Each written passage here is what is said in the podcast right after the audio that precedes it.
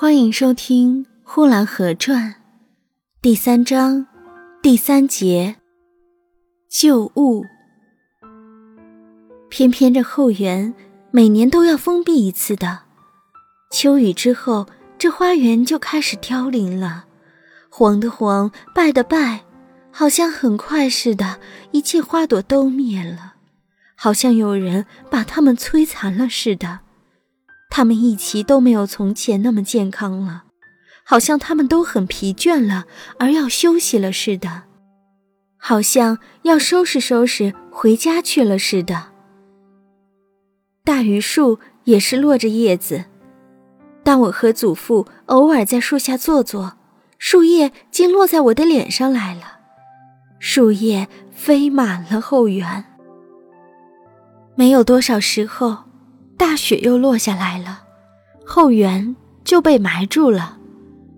通到园区的后门也用泥封起来了，封得很厚，整个的冬天挂着白霜。我家住着五间房子，祖母和祖父共住两间，母亲和父亲共住两间。祖母住的是西屋，母亲住的是东屋。是五间一排的正房，厨房在中间，一齐是玻璃窗子、青砖墙、瓦房间。祖母的屋子，一个是外间，一个是内间。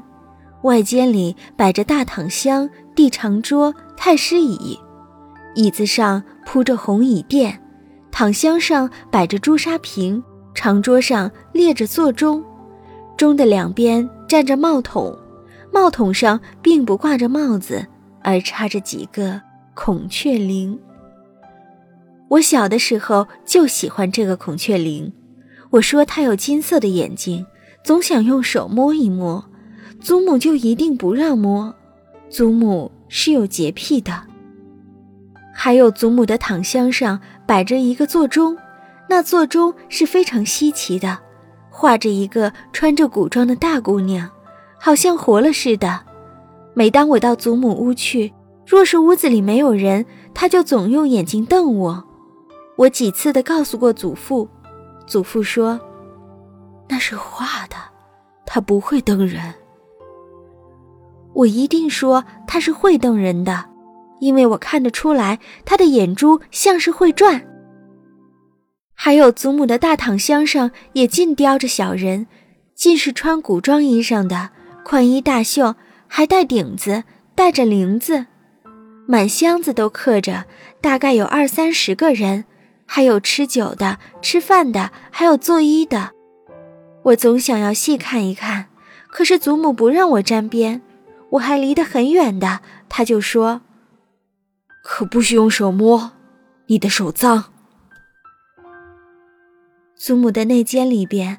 在墙上挂着一个很古怪、很古怪的挂钟，挂钟的下边用铁链子垂着两穗铁苞米，铁苞米比真的苞米大了很多，看起来非常重，似乎可以打死一个人。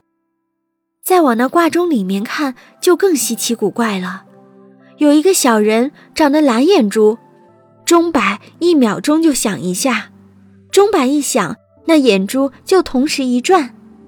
那小人是黄头发、蓝眼珠，跟我相差太远。虽然祖父告诉我说那是毛子人，但我不承认他。我看他不像什么人，所以我每次看这挂钟就半天半天的看，看的都有些发呆了。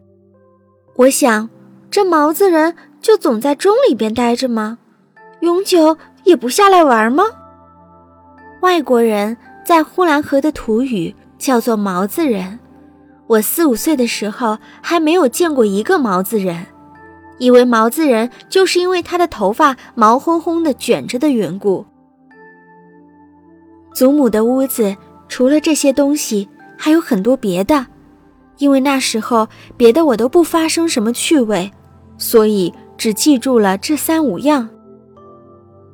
母亲的屋里就连这一类的古怪玩意儿也没有了。都是些普通的描金柜，也是些帽筒、花瓶之类，没有什么好看的，我没有记住。本集播讲完毕。谢谢收听。